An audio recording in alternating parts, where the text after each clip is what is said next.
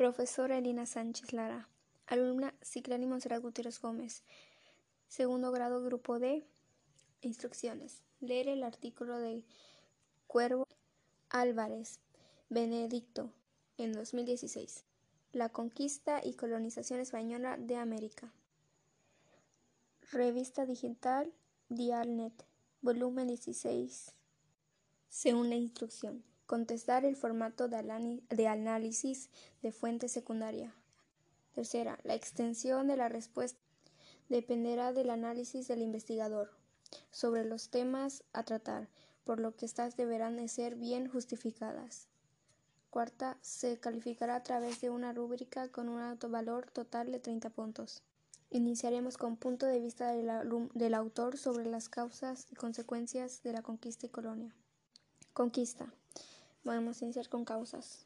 Primera, su, insaciable avaricia y deseos de riqueza sin límites. 2. La conquista fue impulsada por el deseo de hallar la riqueza de los que había tomado conocimientos a través de los relatos de los indígenas. 3. Los aborígenes creyeron que eran enviados por los dioses. Esto hizo que disminuyera su resistencia. 4. La necesidad de efectuar ritos con mucha frecuencia hizo que se edificaran en total 25 templos piramidales. 5. Se cometieron todo tipo de atrocidades y hubo una política sistemática para que un puñado de conquistadores sometieran a millones de aborígenes, de aborígenes a lo largo y ancho del continente americano. Con esto damos inicio a consecuencia. Primera, la primera dificultad fue el adaptarse a un clima muy distinto al europeo y a sus condiciones geográficas totalmente desconocidas. 2. Los europeos trajeron una enorme carga de epidemias que causó la muerte de varios nativos. 3. Tenochtitlán fue salvajemente saqueado por los conquistadores españoles dirigidos por Hernán Cortés. Colonia. Causas. Primera causa.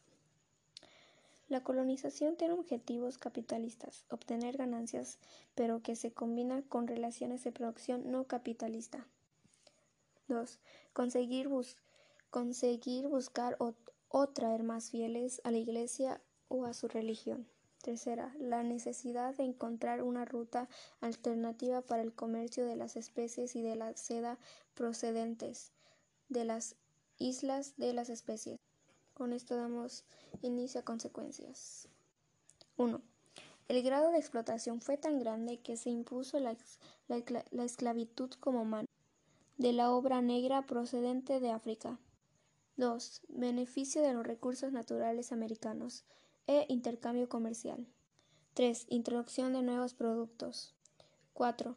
Los españoles no pensaron en ningún momento explotar dichas tierras directamente con su propio trabajo, sino que se daba por supuesto que el trabajo correría a cargo de los indios. 5. En las Antillas se convirtió rápidamente en una institución de terror que, junto con la esclavitud, provocó el exterminio de los indios antillanos. En toda América se prestó a terribles abusos. Crítica o juicio neutral sobre la opinión del autor de los temas mencionados. Bueno, mi opinión me pareció muy buena e interesante su opinión respecto a los temas mencionados. Me gusta el cómo explicó cada tema y me parece sorprendente su motivo para conquistar y colonizar. Ellos querían hallar riqueza afectando a, a otros territorios. La conquista fue bueno, tuvo consecuencias demográficas desastrosas. Tenemos fin a nuestro examen con el aporte del historiador. Primera pregunta. ¿Crees necesario la conquista y colonización de los pueblos para su desarrollo? Sí, no y por qué. Bueno, sí, porque a pesar de que no hubieron cosas buenas durante la conquista y colonización, los pueblos, se, los pueblos se fueron desarrollando y adoptando nuevos, nuevas culturas, religiones, entre otras cosas que se fueron desarrollando.